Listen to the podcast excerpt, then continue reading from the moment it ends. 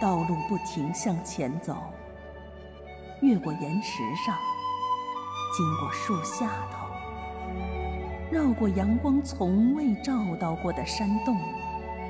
经过从未入过大海的溪流，越过冬日洒下的白雪，穿过六月欢快的花海，越过青草，越过石头。沿着月光笼罩下的山脉，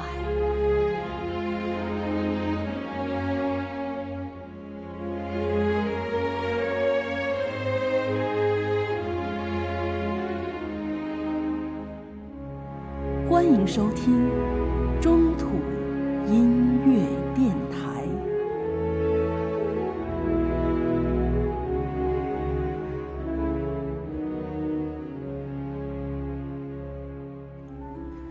迎各位来到我们的中土音乐电台，这一档播客也是我们正当播的特别节目。我是 Alice，和我一起搭档主持的是老孙孙新凯。大家好，我们将会用近一年的时间，每周更新一期的频率，为大家来解读《魔戒》这部伟大的音乐作品。我们的这档节目隶属于微信公众号“影乐之 ”，Soundtrack 加一个大写的 M。并且我们的节目在虾米音乐、网易云音乐、苹果 Podcast、喜马拉雅、荔枝 FM 上都有推送。如果你是 Windows Phone 用户，也可以在我们公号推送的内容中找到订阅链接，提交就可以在自带播客中订阅了。上一期节目我们讲到 Frodo 身受重伤，被美丽的亚文公主 带去瑞文戴尔疗伤。现在我们就要把。镜头转向瑞文戴尔，这个美丽的精灵的灵谷。瑞文戴尔呢，号称是大海以东最后一处精灵的庇护所，由亚文的父王艾隆在第二纪元建立。嗯，除了艾艾隆和亚文呢，还有电影里没有出现的 Glorfindel，也就是在原著当中，呃，从戒灵手中救下 Frodo 的著名精灵。嗯。他们这些，呃，角色呢，都居住在瑞文戴尔。那么，我们就先可以从瑞文戴尔的主题开始为大家介绍。瑞文戴尔的主题呢，是由几个爬音作为核心构成的。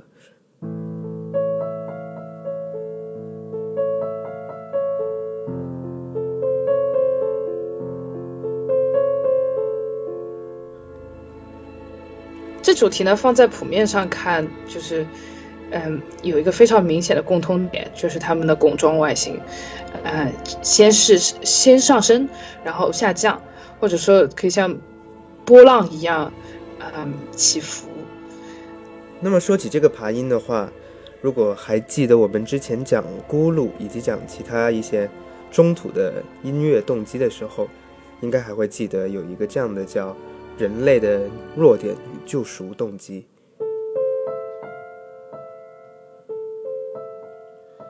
然后在咕噜的主题里，它也出现了。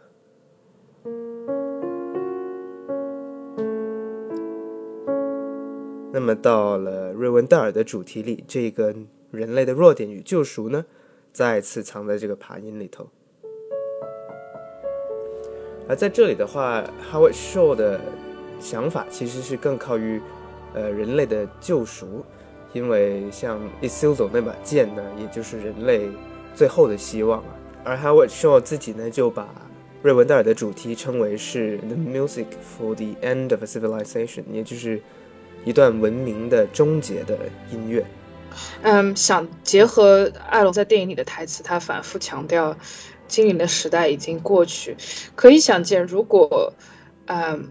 Howard Shaw 是在给精灵宝钻时期里的精灵们写主题的话，肯定不是这样的，就感觉很木木气沉沉的那种，就不是很有活力。呃，当然了，老不死的角色也谈不上什么活力不活力。嗯，那么这段瑞文戴尔的主题呢，我们呢还能听到十分空灵的女声合唱。那么这个合唱的唱词呢，大概就是呃辛达林语的，表达对瓦尔达星辰女王的赞美。呃，大意可能就是哦，星星辰女王，呃，光芒像珠宝一样照大地，等等等等。你这翻的太值得吐槽了。嗯，那么我们在先导集里面介绍过的，嗯，《A Token Ensemble》，嗯，应该是由由丹麦女王本人支持，克里斯托弗里老老爷子亲自参与的那个托尔金乐团呢，也有一首曲目，就是献给呃摩尔达女王之歌。我们现在听到的呢，就是他们制作的版本的这首歌曲。那么再回到呃 Shore 写的瑞文戴尔主题，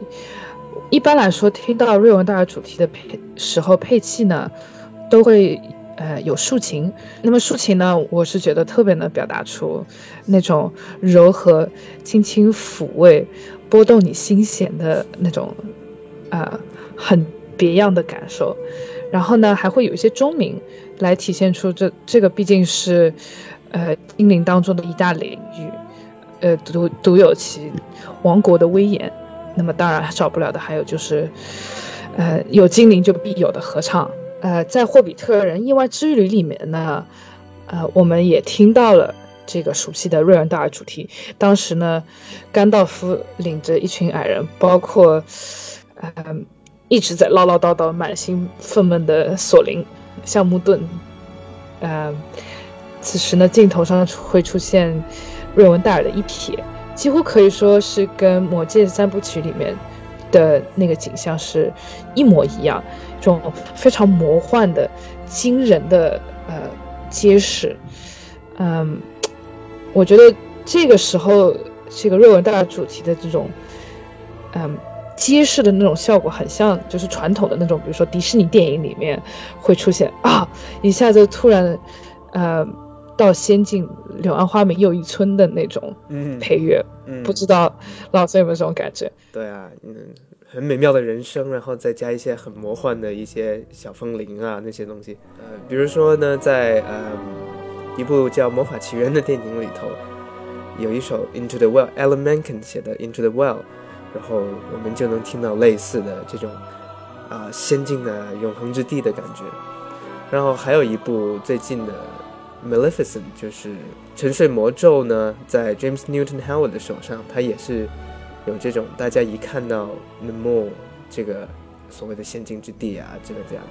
音乐也是这样，人声加很多很美轮美奂的一些写法。所以这个呃瑞文戴尔的主题呢？跟迪士尼里头这些展示仙境的其实很类似的。其实魔魔法奇缘这个有一点反其道而行之的用用途，因为呃，Into the World 的话是女主角从二次元平面的童话国度，呃，通过这个水井对掉到呃现实的人类世界。这个按理来说，我们一般是称为比较丑陋啊、黑暗的现实世界，但是他一样用了这个先进揭晓的这种手写法。其实，在 Howard Show 的手上，我们能听到有三个不同精灵种族的配乐的主题啊，包括在魔戒里头，瑞文戴尔的精灵以及呃 Lothlorien 的精灵，然后在后面的霍比特人三部曲里头，我们还能听到那个。Woodlands，呃，就是木精灵的音乐主题，我们可以对比一下。其实瑞恩戴尔的精灵主题在三个精灵的音乐里头是应该是最不陌生的，呃，包括它的配器啊，它的写法，其实都对我们来说是比较熟悉的。那跟它相比之下，Lothlorien 呢，或者那些听起来的都是十分具有异域的神秘的色彩，因为呢，在这个故事里头，瑞文戴尔的精灵其实是对外界最为开放的一个种族。嗯，我倒是觉得木精灵未必是像 Lothlorien 那样是更具神秘感，而是它相对而言呢，就是更有一种嗯轻微的敌意。嗯，对，听上去没有像瑞文戴尔那么亲切，那么包容。倒不是说他比 Lothlorien，它和 Lothlorien 那样。神秘，呃，所以其实你对比像，呃 t a r i o 这个原创的 被骂惨了的女精灵，和她其他的那个木精灵的主题的话，就有明显的区别。Tario 的呃主题就是非常可以亲近。那么我们现在听到的呢，就是呃 Woodland Elf 的主题。这个第一次出现呢，是在《意外之旅》My Dear Frodo 这一轨当中，又是一个典型的中途各大呃种族出来溜一圈的那种大大杂烩。大传销啊，对我们第一次听到呢，会有呃辛达林语的合唱这一段，然后呢，再次这个嗯有。完整的呈现呢，就是在第二部《史矛革荒漠》里，Woodland Realm 这一轨。有一种说法呢，认为，呃，大家现在听到这个 Woodland Realm 里面会有那种轻轻颤动的扬琴的声音，和呃微微拍打的这个鼓点声，相比起瑞文戴尔和罗斯罗瑞可以说是一个更乡村、更有更有地气的。主题不是说那种包容易易接近，而是就是感觉好像更反正就是更食烟火一点。那起码他们酿酒是吧？还是有个农业社会在里头。但是呢，总体而言啊，呃，我们以以后也会听到 Lothlorien，基本上就是没有女生合唱不精灵，可以说是追求超凡脱俗的捷径。在这点上呢，Howard Shore 其实也蛮俗的，不能说非常突破的突破性。既然说到 Tario 呢，其实不得不再呃加一个小小的吐槽，就是嗯原著的三部曲的音乐里面，基本上主题都是重要的，嗯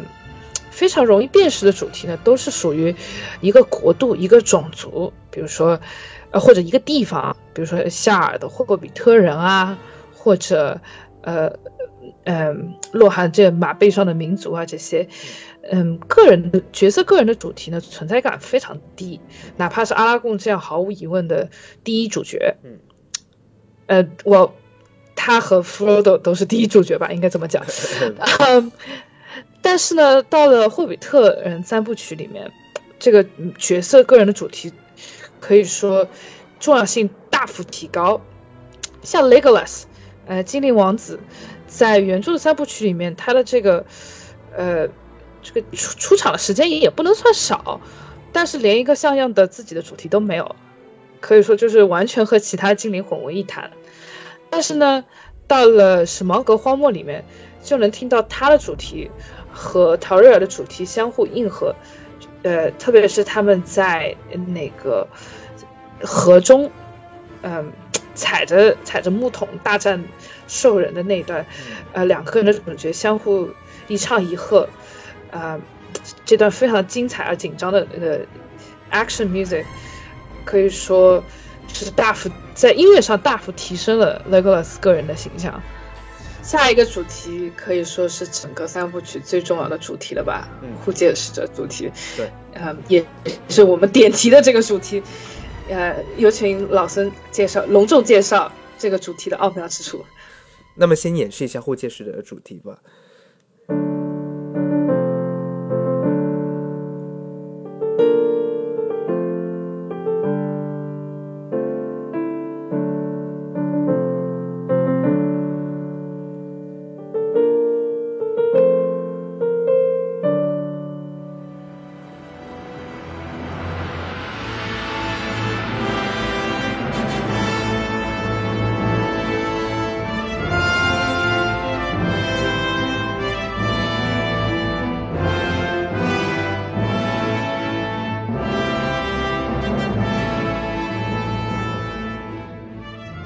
我相信很多人对这个主题都是耳熟能详的啊，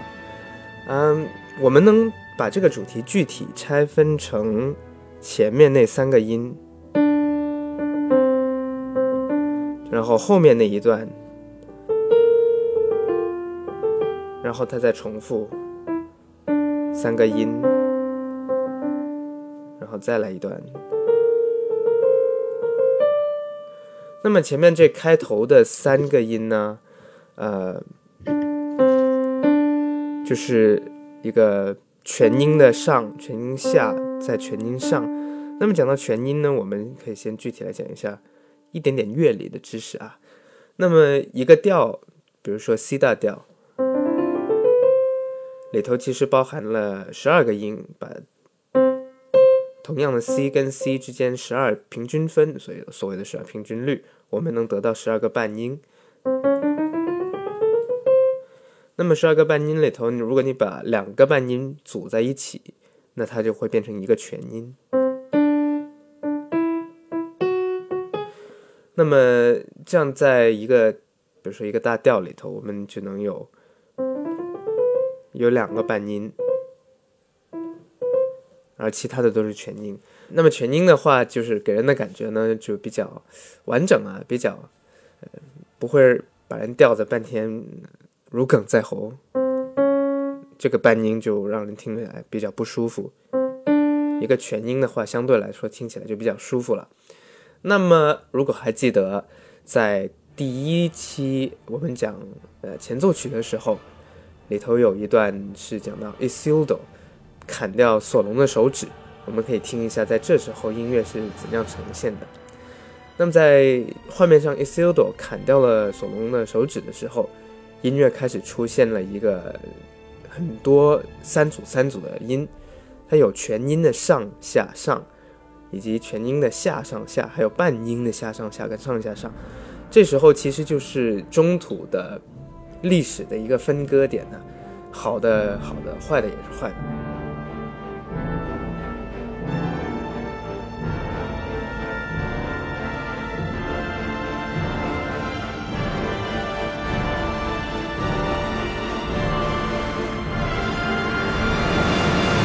那么这时候呢，我们就得到了一堆这样的全音跟半音的，要么是上下上，要么是下上下，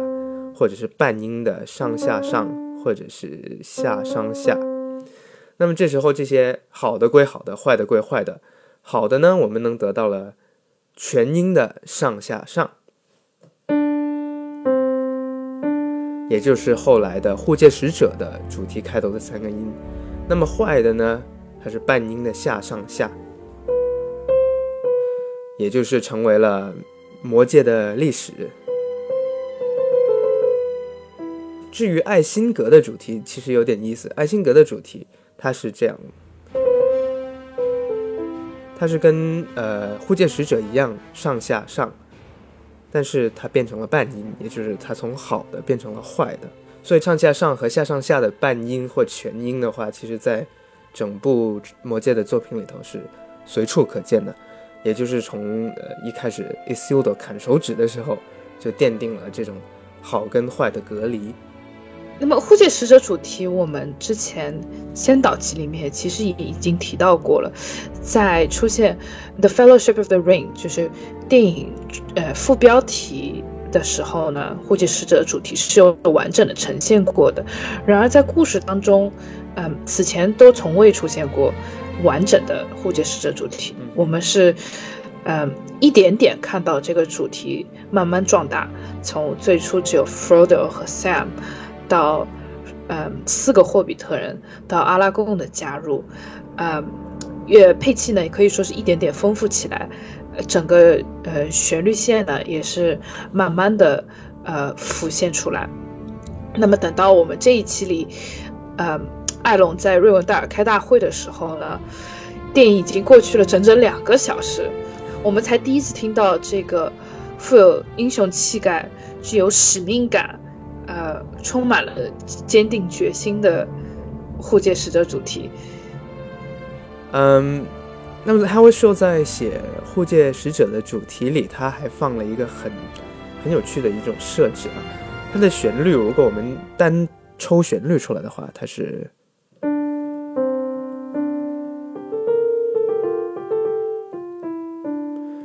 们能听到的是，其实一个是小调，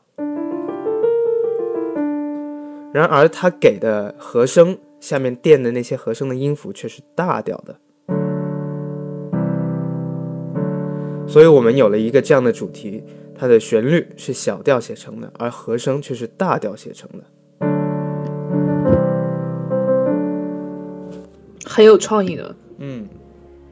下一个奥妙之处呢，和这个主题的九个音符有关系。嗯嗯，我们这里呢，打算直接照搬 Doug Adams 对这九个音符的精彩分析啊。他的这个小标题呢，写的是 Nine Notes to Rule them all。呃，九个音符，呃，统统领统领众音符。嗯，那么基本上呢，大意就是在各各个伟大的艺术作品当中，这里面玩的各种数字的游戏呢，一直是让嗯后世的学者们非常着迷的。嗯，比如说呢，在莫扎特的《魔笛》里面，呃，神童呢就玩了一个关于供给会供给会的数字游戏。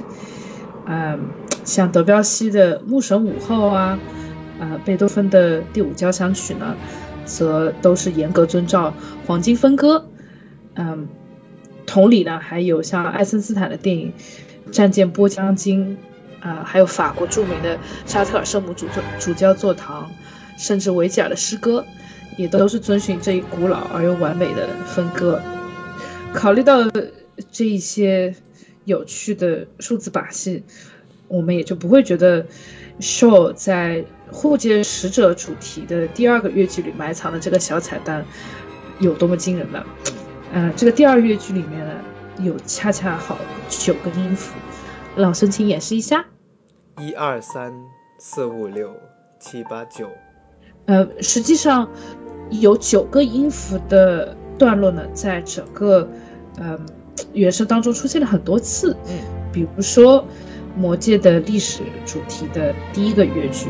我们已经反复讲了很多遍了。一二三四五六七八九，九戒灵，甚至包括九戒灵，呃的和声，比如说像魔戒这个，用的是这四个音，然后在戒灵的主题里头，也是这几个音。我九戒灵跟九跟魔戒的九个音，然后护戒使者里头九个成员也是九个音，都是在数字上很很巧妙的安排好的。类似的，在《Lothlorien》的第一个乐句，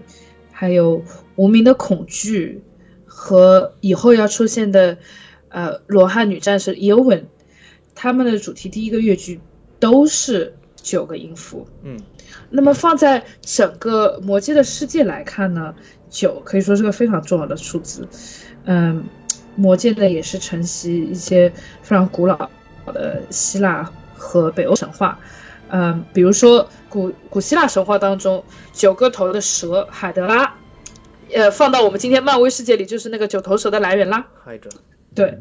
嗯，然后北欧神话呢认为，呃，有九大世界，嗯，这个也跟雷神有点关系哦，都是由世界之树所连接起来的。呃，艾吉尔呢有九个女儿，然后海姆达尔就是就是雷神电影里面那个呃伊德里斯尔巴演的那个角色，他有九个母亲。至于呃但丁的神曲呢，地狱呢有九个圈，天堂呢也有九层。总之呢，托尔金本人是非常着迷于酒的。啊、除了刚才说到的，嗯，护戒护戒小队有九个人，对应九大戒灵之外呢，这个上古的伊努维塔创造了九个埃努尔。摩格斯叛变之前呢，他们也一直是一个以九为数的整体。如果放到《哈利波特》里面的话，这个数字就得变成七了。总之呢，我们以后留心的话，可以在原声当中听到很多，呃，三的倍数有关的，呃，节奏啊，还有音符数啊等等。其实三跟三就是九，它其实也就是一个 Trinity 的 Trinity，就三位一体之三位一体，两重三位一体，也就是九吧。嗯，说得好。呃，还有一个我我个人认为比较有趣的小彩蛋呢，就是这个护戒使者主题的旋律和西贝柳斯第三交响曲第一乐章里面的一个极小的片段，非常非常的相似。嗯，我们首先可以第一遍听到铜管，呃，奏出这个主题，然后再是呃弦乐部分奏出这个主题，可以说听到哒哒哒哒哒哒，就会忍不住会跳起到魔界的这个护戒使者主题来，从此以后不能再只是。哎，其实想到你那刚才说那个哒哒哒，还有有一个小小的彩蛋，就是对应九位护戒使者的旋律的第二段，这个其实就是魔界的诱惑前三个音。所以护戒使者九位护戒使者要挑战的不仅是这个距离，而且是魔界不时的诱惑。#hashtag 菠萝蜜。不要这样嘛。那么下面我们可以一起跟着大家随着音乐来过一遍。那么在上一期里头，我们讲到 Frodo 身受重伤，然后 Arwen 带着他连夜赶回瑞文戴尔，让父王艾隆才能救治他。在这里 Rivendell 这一首里头，我们首先呢能听到呢是单簧管演奏的夏尔的冥想主题。这时候 Frodo 醒来。Sam 见到 Frodo 就贼激动，就扑上床去了。那么这时候是多亏了艾隆王，呃，自己才能活下来。艾隆王呢也是对他说：“欢迎来到瑞文戴尔，弗罗多巴金茨先生。”这时候一个远景，我们能看到瑞文戴尔的全貌，想起的自然就是我们之前所说的瑞文戴尔的主题。那么高山流水啊，世外桃源、鸟语花香这些词，当然通通都能用到这里上面，也难怪。最近的电视剧《花千骨》要这样照搬，那么漂亮是吧？呃，那么随之的是女声轻轻吟唱的呃星辰女王的赞美诗，随呃伴随着竖琴的波浪性的爬音，听起来是特别的治愈啊。镜头一转，我们看到了一个有点意外的角色，那就是开头已经与我们告别的 Bilbo。那么。侄子见到可以说是一夜之间衰老，因为失去了呃魔界的魔力的呃叔叔呢，两个人是激动的拥抱，两眼泪汪汪的。紧接着在街上单簧管的夏尔冥想主题，我们可以看到呃依然抽着烟的 Bilbo 翻开他的作品，就是他毕生的心血啊，There and back again，去而复返的字样呈现在纸面上。以前我们说过，爱尔兰少笛演奏的夏尔主题是用在，呃，年轻的、充满活力的 Frodo 身上，而在《霍比特人》里，年轻的 Bilbo 夏尔冥想主题用的却是单簧管。这里就是印证。看到地图呢，两个人回忆下，小提琴接过演奏，但是很快继续听到单簧管的反复。Frodo 跟叔叔推心置腹说。我曾经是那么渴望和你一起去冒险，但是等到我自己去冒险的时候，却太不一样了。我跟你到底是不一样的人啊，Bilbo。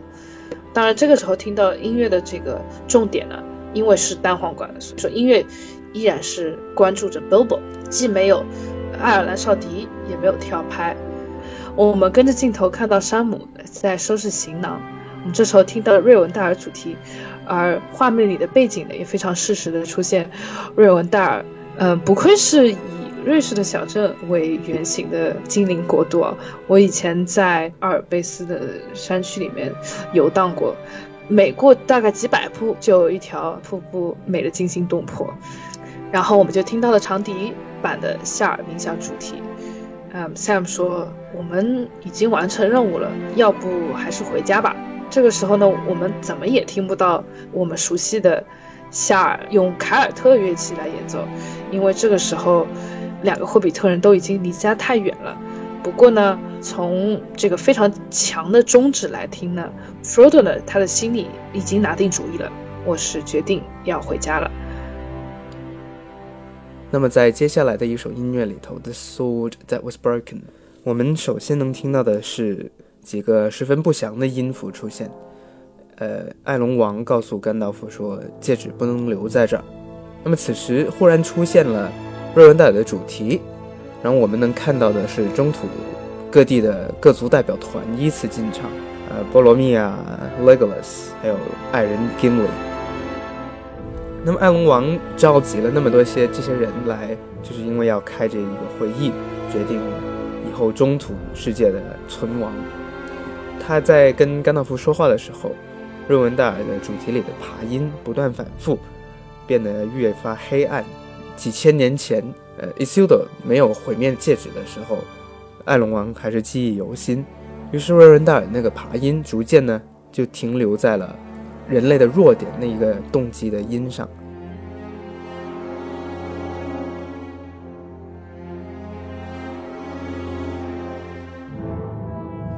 艾隆王他就在回忆当年发生了什么事儿。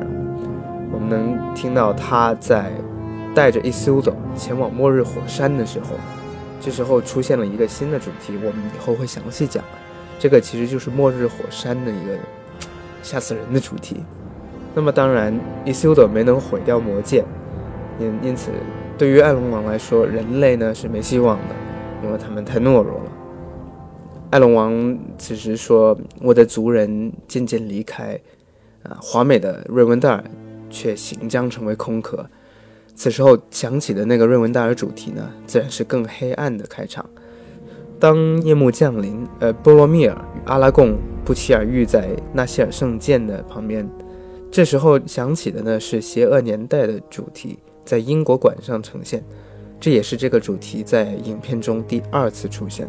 那么两人在这时候是可谓敌意十足啊。波罗米尔这个当时候很讨人嫌的角色，Not Ned Stark，他拿起了圣剑，然后啪嚓一下就把自己割破手了，这也是一个十分意味深长的，呃，所谓比喻、象征之类的镜头。下一轨呢，进行到。呃，CD 上的 The Council of Elrond Assembles，呃，那么之前呢，看到波罗米尔呃粗暴的把嗯圣剑搁在地上，感觉呢阿拉贡是心里颇为郁闷的。这个时候，他的爱人和知己亚文缓缓走上前，劝慰阿拉贡，告诉他属于你的时刻终将到来，可以说是。完美呼应前面艾隆王说的精灵的时代已经过去了，呃，然后镜头一转，在林间的小桥上，趁着瑞文戴尔清冷的夜色，阿文和阿拉贡用辛达林语呢喃，两个人是互诉衷肠啊。亚文对阿拉贡说：“还记得我们的初遇吗？那时的你不像现在这般多顾虑，我愿为你放弃精灵的永恒生命。”与你共度一世。这个时候，画面呢配上的是恩雅在中土世界的第一次现身。这首歌曲呢叫《a n i r o n 真是一种飘飘忽如遗世独立、羽化而登仙的感觉啊！其实呢，这首曲目是至少第一部《护戒使者》的原声当中少有的非 Howard Shore 写作的曲目。Howard Shore 主动邀请。恩雅参与这个场景的写作，然后恩雅写作完毕以后呢，再交由 Howard Shore 副主管弦。那么这个 Annie Ron 这里，呃，配上的辛达林语歌词呢，大致就是说：我渴望着母亲，看一颗星从黑暗中升起，这颗星的歌在我的心灵中吟唱，啊，我渴望着的。然后呢，嗯。画面上，亚文把那枚象征他的精灵寿命、灵魂和爱情的木星项链交到了阿拉贡的手里。话说这项链美是真的很美啊，据说是整个三部曲里面最复杂的一件首饰，当初给我印象非常深刻。但实际上原本书中完全没有这么一一枚道具。嗯，还有不得不提的一点呢，就是 Howard Shore 和彼得杰克逊他们完全可以胡乱编一些原因，这样哼哼一下。反正只有骨灰魔戒粉和语言学的学生才能听出来这些托老创造的语言，啊，实际上七八版的那个 Rosamund 的配乐里面就是采用了这个办法，就是随便的 vocalize 一下。但是，嗯，Shaw 和杰克逊可以说是在三部曲中秉承着最高的诚意啊，完美的运用了这些呃深造出来的语言。啊，含情脉脉的时间结束，我们看到一些人在艾伦王的主持下开始开大会，要决定中土的命运了。此时呢，Frodo 把戒指放在了会议的正中间的石桌上，一个比较通透的一个呃魔界的历史主题，慢慢的悠然浮现。此时呢，波罗蜜亚呢就禁不住诱惑了，就已经站起来，然后想利用戒指能占为己有，这样自己用啊，怎怎怎怎的。甘道夫可就火了，站起来念出了戒指的文字的黑语，顿时天昏地暗，飞沙走石。把波罗蜜尔吓得退回了椅子上去。这时候音乐呢，自然呈现的也是，呃，与摩多相关的一些音型，提醒摩多的威力。波罗蜜尔此时站出来慷慨陈词，提到了自己的父王刚多的摄政王。他说：“刚多呢会保卫你们的。如果把戒指交给我们的话呢，我们就能利用戒指的魔力来保卫中土世界。”我们首次听到的呢是刚多恢宏的。呃，主题，那么这个这个主题呢，在这里呈现是一把圆号。那么很快呢，在 Legolas 站出来反对波罗米尔，说他可不是什什么随便的人，他可是刚多的继承人。这时候呢，又加了一把圆号进来，刚多的主题就变得更为丰满。然而波罗米尔就反对了，说刚多没有国王，刚多也不需要国王。这时候呢，一把长号接过了圆号。演奏出了一些比较阴暗而下行的写作，这时候我们就意识到，刚多的辉煌属于过去，现在他已经正在衰落了。这个主题呢，到第三部才会更大量的出现，也会产生更多的变化。但在这里呢，哈瓦设计首先提前了两部电影，让我们呢得到了一瞥刚多的音乐上的样貌。我们甚至没看没在画面上见到刚多，但我们听到了刚多。那么在第三部的时候，我们还能听到刚多的主题有几种不同的呈现，包括刚多的崛起以及刚多的衰落。然后呢，艾龙王就把他的意思表达的非常明确了，魔戒呢是必须被摧毁的。紧接着可以说是就是各种邪恶主题的轮番登场，嗯，随着一阵雷鸣般的定音鼓，魔多的跳拍呢就伴随着非常低的。乐团的伴奏可以说是侵入了精灵们这和平而宁静的家园。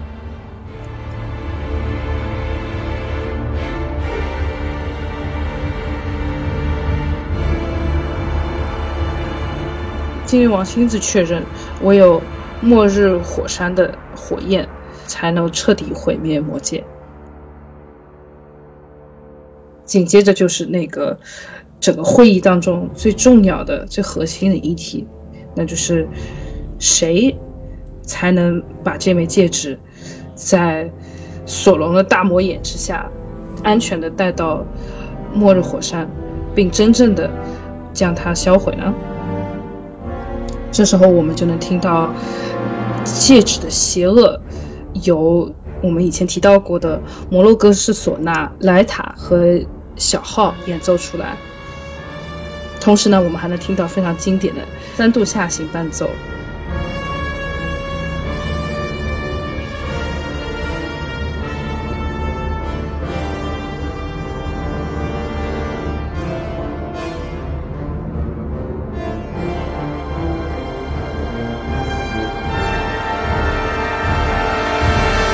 这个时候，Frodo 适时的站了出来，打破了僵局。他告诉在。在座的众人，我愿意把魔戒带去魔多，尽管我不知道路。这个时候，音乐呢基调开始慢慢变化。这个时候，我们也知道是电影非常具有转折点的时刻到来了。所有的一切都是一一都处在一种非常微妙的平衡当中，但它没有什么呃惊心动魄的，嗯。大开大合的动作场面，有的只是一些细小的，嗯，动作和细微的表情和眼神。艾隆王议会的成员们一个一个宣誓帮助 Frodo，首先是甘道夫，然后是阿拉贡、Legolas、经历，还有波罗米尔。呃，各位贵族领袖们宣誓效忠以后呢，三个霍比特人突然跳了出来。这个时候，我们又听到了夏尔的主题。他们并不是作为 Frodo 的保护者而加入了呃护戒小队。他们是 Frodo 的朋友。既然对面有九位戒灵，那我们的小呃护戒小队一样也有九位成员。至此，护戒使者正式成立。电影开始将近两个小时，我们也终于听到了完整的护戒使者的原型元素。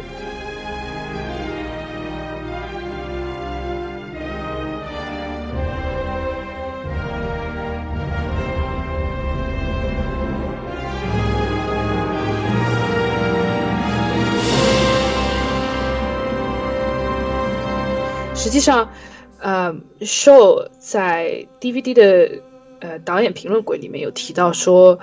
这个完整的英雄版的护戒使者，在甘道夫便当之后呢，就再也没有出现过。可以说，他对这个主题的慢慢发展，然后其后是又是因为剧情的变动而慢慢压抑，都是做了各种非常符合剧情的合理变化。这种变化呢，估计也是受到瓦格纳的启发，因为瓦格纳在呃他的十九个小时的指环系列当中，很少会把一个 leitmotif 一个主题以完全相同的方式呈现给听众，每一次都有一些非常细微的变化。那么具体到操作上，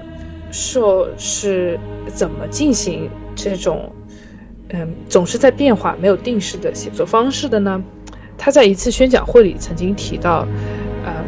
每当写好一个种族或者一个场景的主题以后呢，他从来不会去回头听那个原来的主题，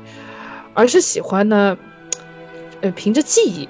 再把这个主题重重新呈现出来。这样的话，再次落笔，他写出来的这个主题会非常相似。但不完全一样，啊，这样就可以确保整个原声始终随着呃剧情而慢慢推进，而不是一成不变。这个我个人认为也是，呃，魔界的呃音乐高于现在很多其他电影原声的重要原因之一。这一期节目讲的内容大概就到这里了。那么在下一期呢？我们会随着九位护戒使者出发，带着戒指远征，前往摩多，敬请期待。那么我们的节目呢，也是隶属于微信公众号“影乐志 ”，Soundtrack 加个大写的 M，并且我们的节目在虾米音乐、网易云音乐、苹果 Podcast、喜马拉雅、荔枝 FM 上都有推送。如果你是 Windows Phone 的用户，也可以在我们公号推送的内容里找到订阅链接，提交就可以在自带的播客中订阅了。这期节目就到这里，大家再见，拜拜。